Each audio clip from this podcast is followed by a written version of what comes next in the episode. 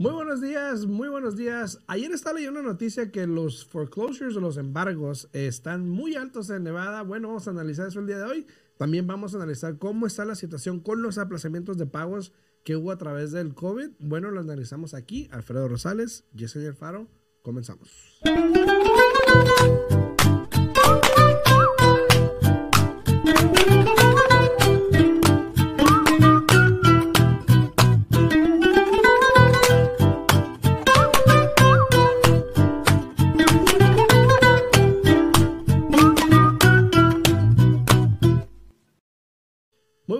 Días, buenos días. Estamos aquí a regreso. Buenos días.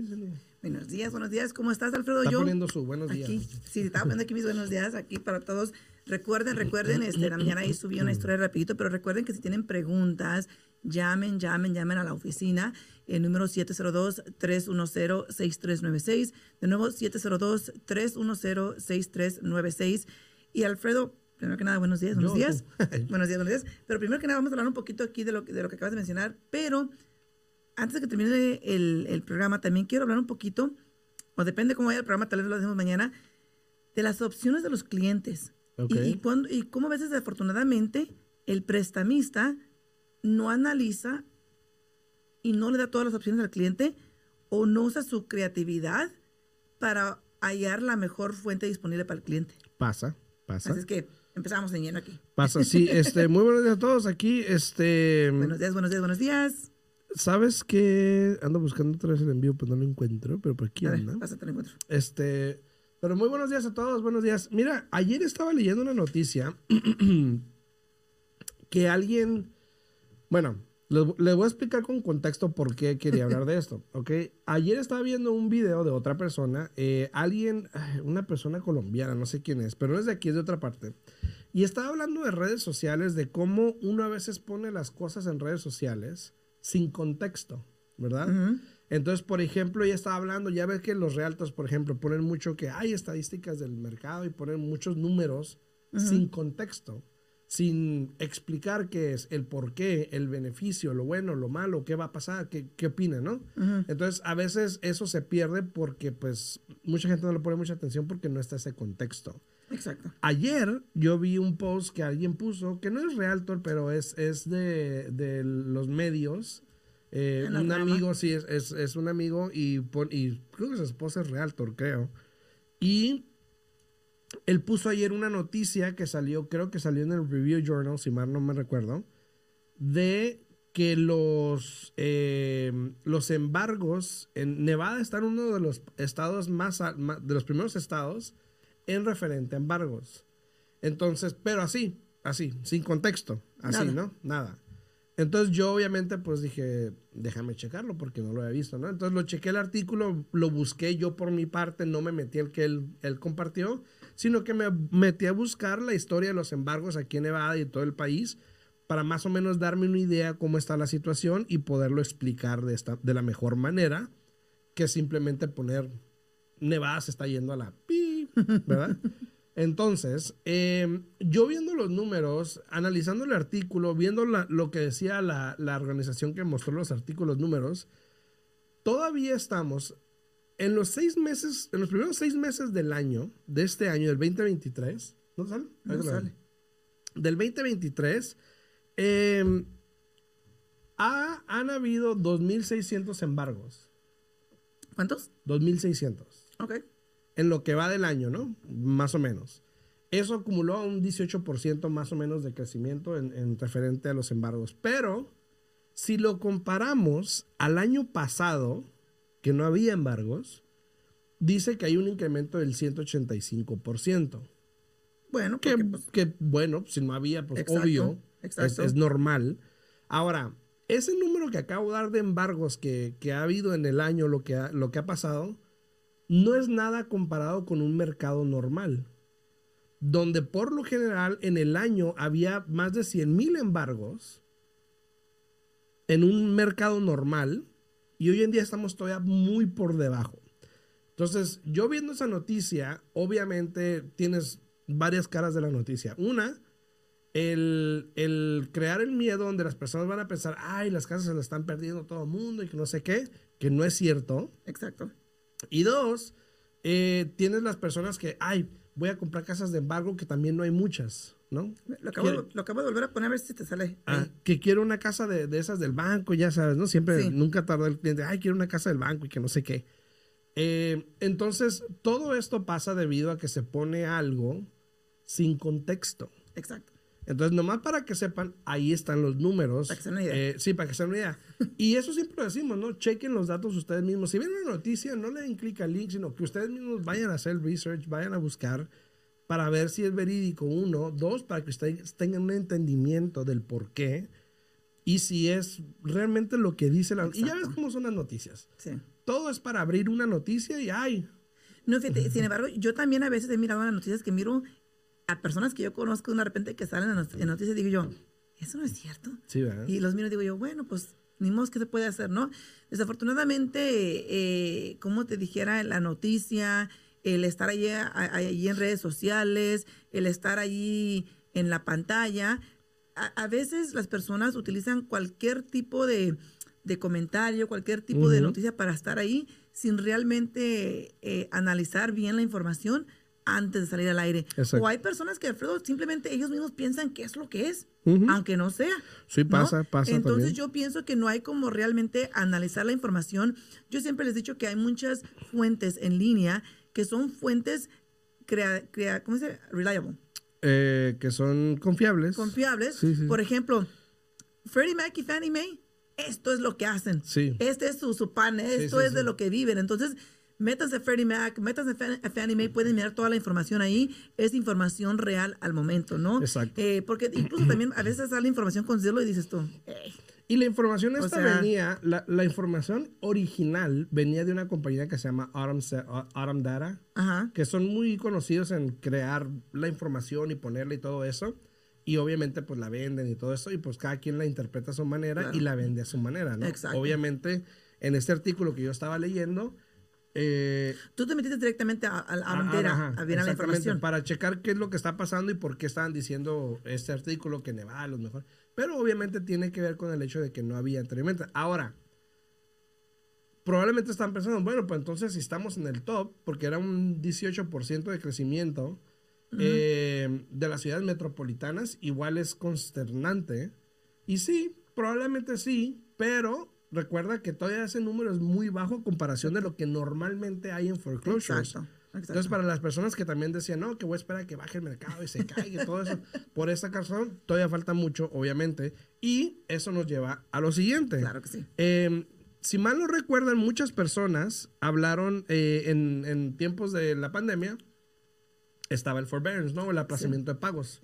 ¿Quieres Que- hablar de eso? Claro que sí. Eh, eh, que para mí era una opción eh, muy importante y era una opción que desafortunadamente muchas personas no tomaron ventaja de eso, ¿no? Hay personas que simplemente dicen, bueno, están diciendo que están dando ayuda y, y, este, no tengo que hacer mis pagos, pero hasta ahí.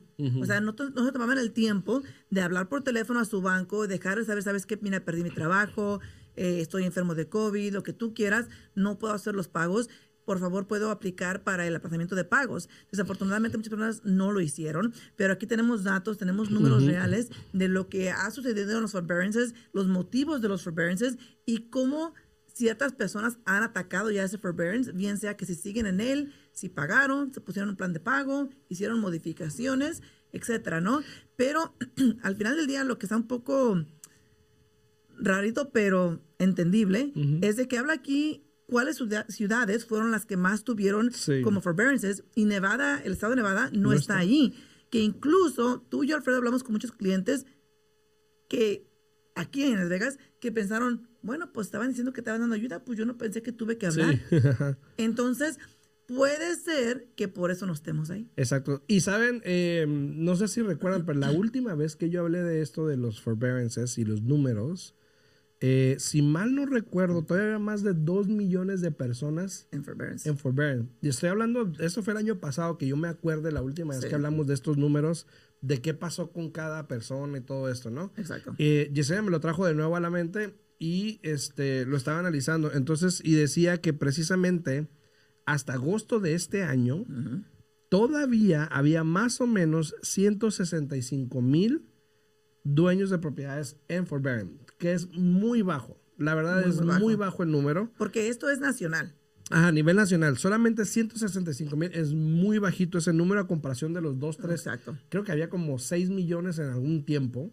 Pero, o sea, ese número es muy bajísimo. Ahora, O sea, el, el- bajón es drástico. es drástico, exacto. Pero eso es bueno. Eso Sí, quiere es decir muy, que las bueno. personas. Y más con la información que vamos a hablar ahorita, donde estamos hablando. ¿Qué pasó con todo ese 3 millones de personas que estaban en forbearance o más? ¿Qué pasó con todo ese tipo de personas? Ok, aquí tenemos un poco el breakdown de qué es lo que ha pasado hasta el 31 de agosto de este año. Y 29% de las personas que estaban en, en un forbearance pudieron hacer un loan deferment. Sí, o sea que llegaron a un acuerdo directamente, por ejemplo, con el banco que le está dando servicio a su préstamo y dijo, ¿sabes qué? Mira, eh, sí estoy en este plan de forbearance, porque por lo general lo hacían creo que por un año, ¿no? Sí. O 18 meses, algo así. Estoy en este plan de forbearance, pero ¿sabes qué? Ya regresé al trabajo, ya quiero hacer un plan contigo. Bien sea que lo que no pagué me lo pongas al final del préstamo Exacto. de mi deuda, o bien sea que me lo dividas en los siguientes 12 meses en mi pago mensual, o me pongas en un pago, pago adicional. Hubo un cliente que me mencionó, bueno, a mí me dieron la opción de hacer pago de seis meses por lo que debía, aparte de mi pago regular, y lo hice. Exacto. Dice, porque ya quería salir de eso. Exacto. Entonces, el, casi el 30%, el 30% de las personas que estaban en forbearance llegaron a un acuerdo con el banco hacer, de hacer un deferment, que un deferment o un partial claim simplemente es poner, como tú dices, la deuda que se deba durante ese tiempo al final y haz de cuenta que retomar el préstamo. ¿no? Exacto, exacto. Pero también eh, casi el 18% de los compradores o de los dueños que estaban en ese, en ese forbearance eh, salieron con o, o continuaron haciendo sus pagos durante el tiempo de pandemia. Sí. O sea, sé que no se retrasaron o se retrasaron, pero entonces llegaron a un acuerdo, hicieron sus pagos antes de salir del forbearance, entonces Exacto. ya estaban bien. Exacto. Y ese fue un 18%. O sea, se, se hallaron la manera, ¿no? De ponerse al corriente con lo que se debía y terminaron su, su plan de, de forbearance, lo que tú quieras, y ya. Exacto. Ahora, el 16% de esas personas también lograron hacer una modificación antes de salir del forbearance. Que con las modificaciones hay que tener mucho, mucho cuidado. Yo acabo de hablar con un cliente este, hace poco, pobrecito, le dije que no, le dije, ¿sabes qué? Hay que esperarnos hasta el año que entra para refinanciar porque ahorita los intereses están muy altos. El pago le iba a subir de 500 y algo, el pago le iba a subir como 1800. Uy. Imagínate tú, pero el pobre le hicieron un préstamo por 40 años por la modificación. O sea, apenas este año empezaba el año 29 Uh, de su- de- de- del préstamo este, y está pagando solamente en una tercera parte de la deuda. fíjate. Entonces, después Sí, hablamos de, después hablamos de eso. modificaciones, sí, sí. con las modificaciones. Em, también este, el, el 10% de esas personas que salieron de forbearance, eh, el 10% de esas personas pudieron pagar su deuda que tenían antes de salir del forbearance. Entonces, cuando salieron del forbearance ya no tenían una deuda atrasada y estaban corrientes.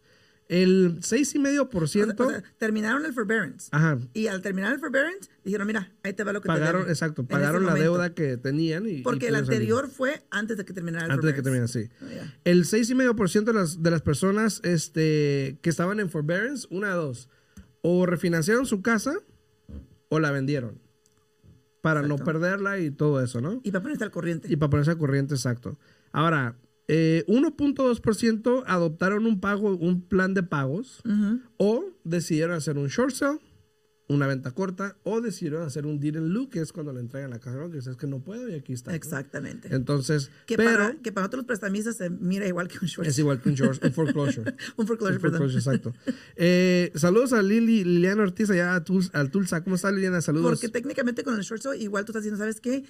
No puedo con los pagos, pero igual te voy a ayudar a salir juntos de esta. Yo, Exacto. como, como el cliente y tú como el, servidor de mi préstamo o el banco, vamos atados de la mano hacer este short sale. Tú me vas a calificar, vas a mirar que Sí. te voy a presentar pruebas de que no califico, ya no puedo hacer este pago, me vas a ayudar a venderla, ¿no? Exacto. Y me vas a perdonar lo negativo eh, arriba Lo que de- se deba. la deficiencia de, lo que, de la propiedad, ¿no? Comparación de lo que yo debo.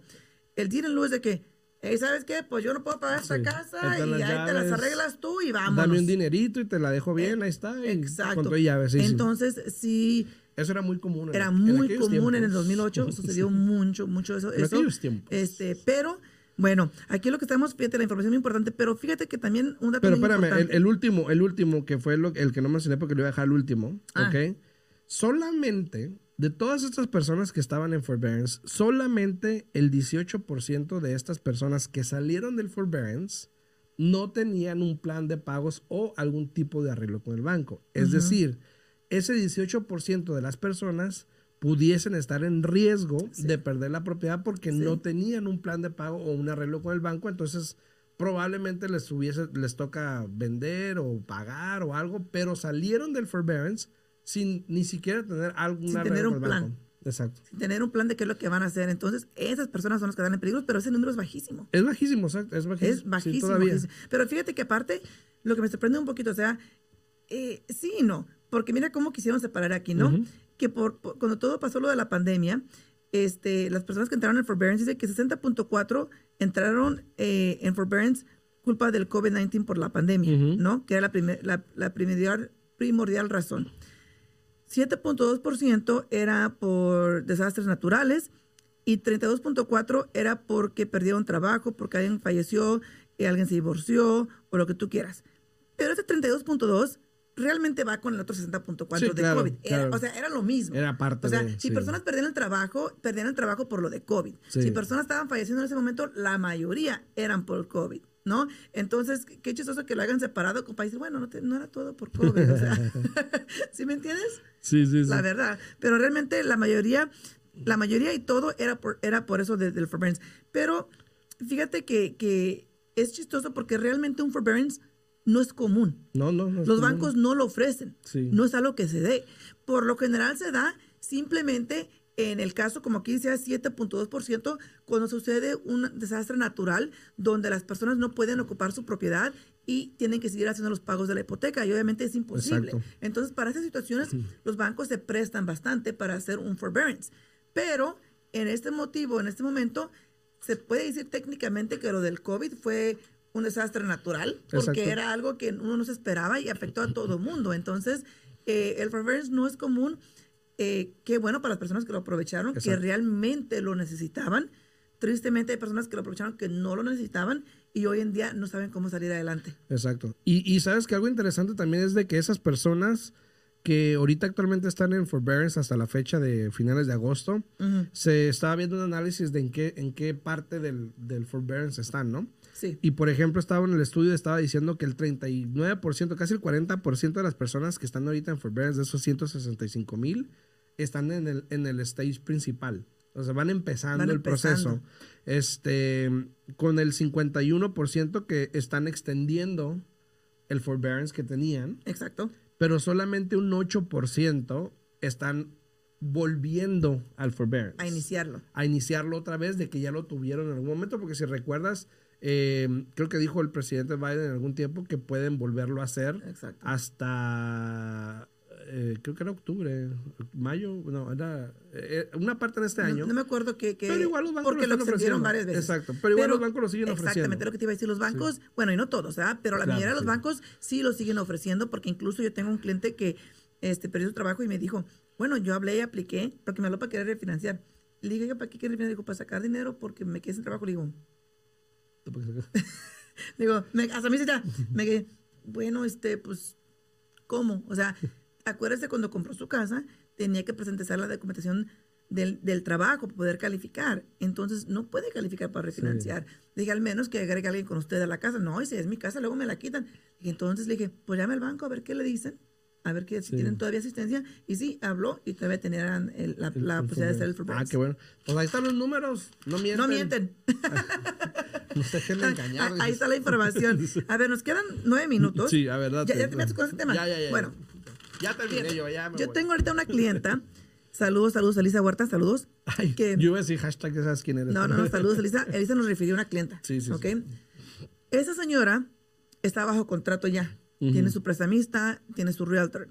Y me empieza a decir cómo va el proceso. Dice, lo que pasa es de que yo quiero aplicar, yo quise aplicar para asistencia desde un principio y siempre se me dijo que no y que no y que no. Y le dije, bueno, este, es imposible que yo le diga si califica o no porque no sé nada de usted. Sí. Y aparte, la que está comprando la casa ni siquiera es ella, es el esposo y el hijo. Y le dije, ok, a ver qué es lo que va a pasar aquí. Bueno, dice, es que como mi esposo no gana suficiente dinero, dice, mi hijo pues nos está ayudando a comprar la casa, etcétera.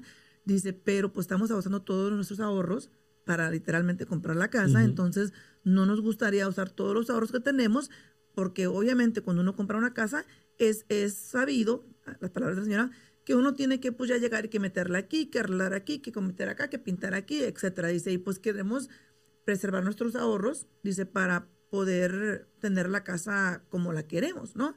Le dije, bueno, a ver, mándeme la información, vamos a analizar, vamos a revisar y eso, ¿no? Hablé con la señora, me mandó la información, le dije, es que todo depende cómo estén estructurando su archivo. Porque en este caso, sí califican para la asistencia. Pero tú sabes que hay muchos prestamistas que no la ofrecen porque la comisión es mucho más baja. ¿no? En este caso, este cliente... O no están certificados para usar. O también, en este caso, este cliente sí califica para la asistencia de 15 mil dólares con un interés más bajo eh, y se perdona después de tres años. Después dice, no, es que cuando les pregunté el programa me dijeron que no, que porque ponen muchas trabas. Y dije, bueno, de nuevo, entonces yo estoy en una posición ahorita de que digo yo, le dije yo a la señora, vaya y dígale a su prestamista esto y esto y esto y esto. Le dije, o si quiere yo le puedo ayudar con el préstamo, le voy a tener que pedir una extensión porque supone que el cierre es este viernes, ¿verdad? Entonces yo a veces también me pongo como que digo, bueno, uno le da los o sea, le estabas asesorando, pero sin ser tu cliente. Sin ser mi cliente. Pero a veces me da, me da coraje porque le estás diciendo la información y, y no se están moviendo.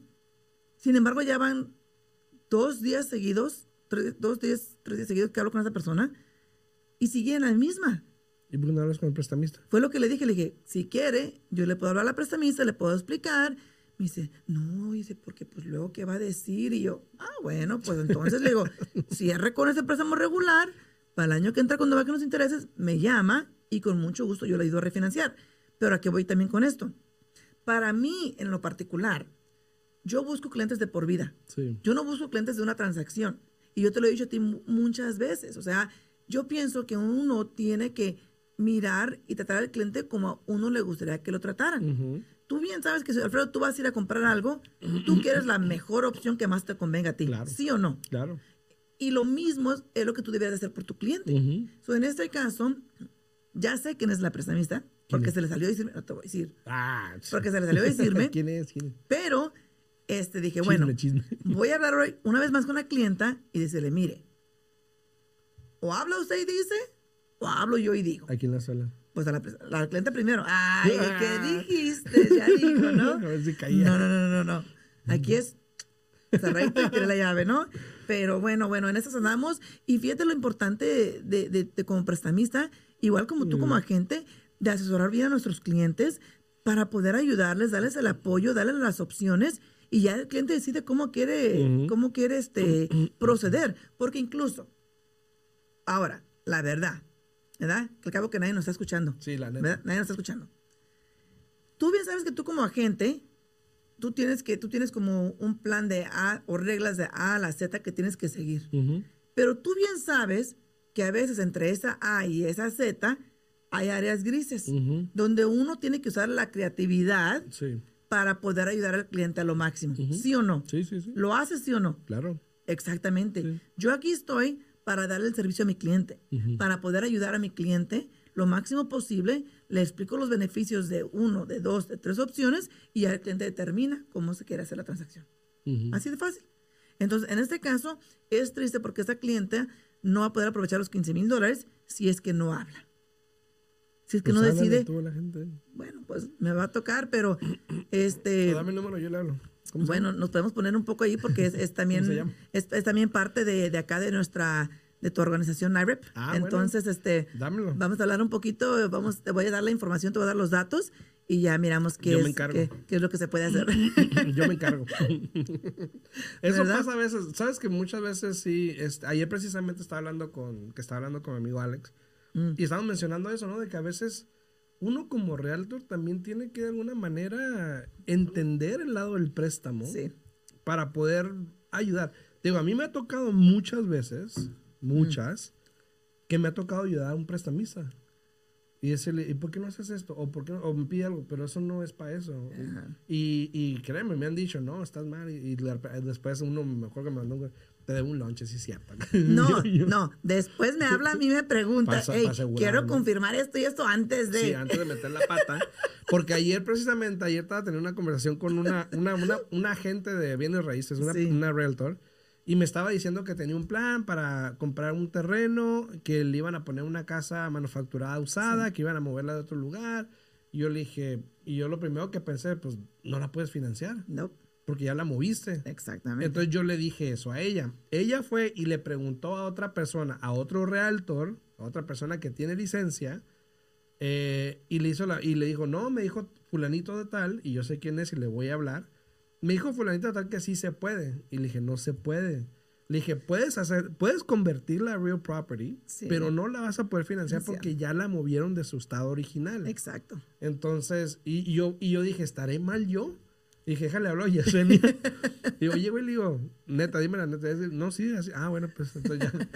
incluso, incluso hay, hay una este, página directamente de la- para que tú puedas revisar las casas manufacturadas y ahí te da la información primero que Sí, nada sí, y segundo te dice si ya se ha movido del lugar o no. Sí. Entonces, cuando tú vas a comprar una casa con, con eh, un préstamo tradicional, bien sea FHA direcciones, o convencional, ¿verdad? O convencional, ahí te, te van a pedir lo que es el, bueno, por lo general la, la casa tiene las placas, Sí. ¿no? De HUD, que se llaman. Y si no, tienes que pedir el, el reporte del IBTS y aparte tienes que pedir el reporte del ingeniero. Sí. Entonces, toda esa información va a salir a la luz que la propiedad fue movida de, de un, de un local a otro local, así ya no califica. Pero si la propiedad fue, con- fue eh, manufacturada en, en cierto estado y se movió a una planta aquí donde se venden las propiedades venden. Y de ahí ya se puso en su estado donde vive la casa, sí se puede así. Sí, claro, claro. Que fue lo que hablamos ayer. Sí, sí. Entonces, ah, ahí pues ya ves, ¿no? Uno, uno, uno se hace lo que se puede. Claro. Pero pues si tienen alguna pregunta, pueden hablarle a Yesenia. Sí, claro que sí. Si tienen preguntas, se pueden comunicar a mi oficina al 702-310-6396. De nuevo, 702-310-6396. Pero también pueden mandar un texto. Si no quieren hablar, porque hoy en día personas ya casi no quieren hablar, manden hablar, un texto. Y también si quieren que cúbranos algún artículo, algún tema en particular aquí, déjenos saber con mucho gusto, mándenme un texto y al siguiente día lo cubrimos. O me pueden hablar a mí al 702-374-7457. Igual me pueden llamar o mandar un texto. Así También. que este, estamos a salir. Nos vemos mañana en punto a las 8 de la mañana. Pásenla bien. Hasta luego. Chao, chao.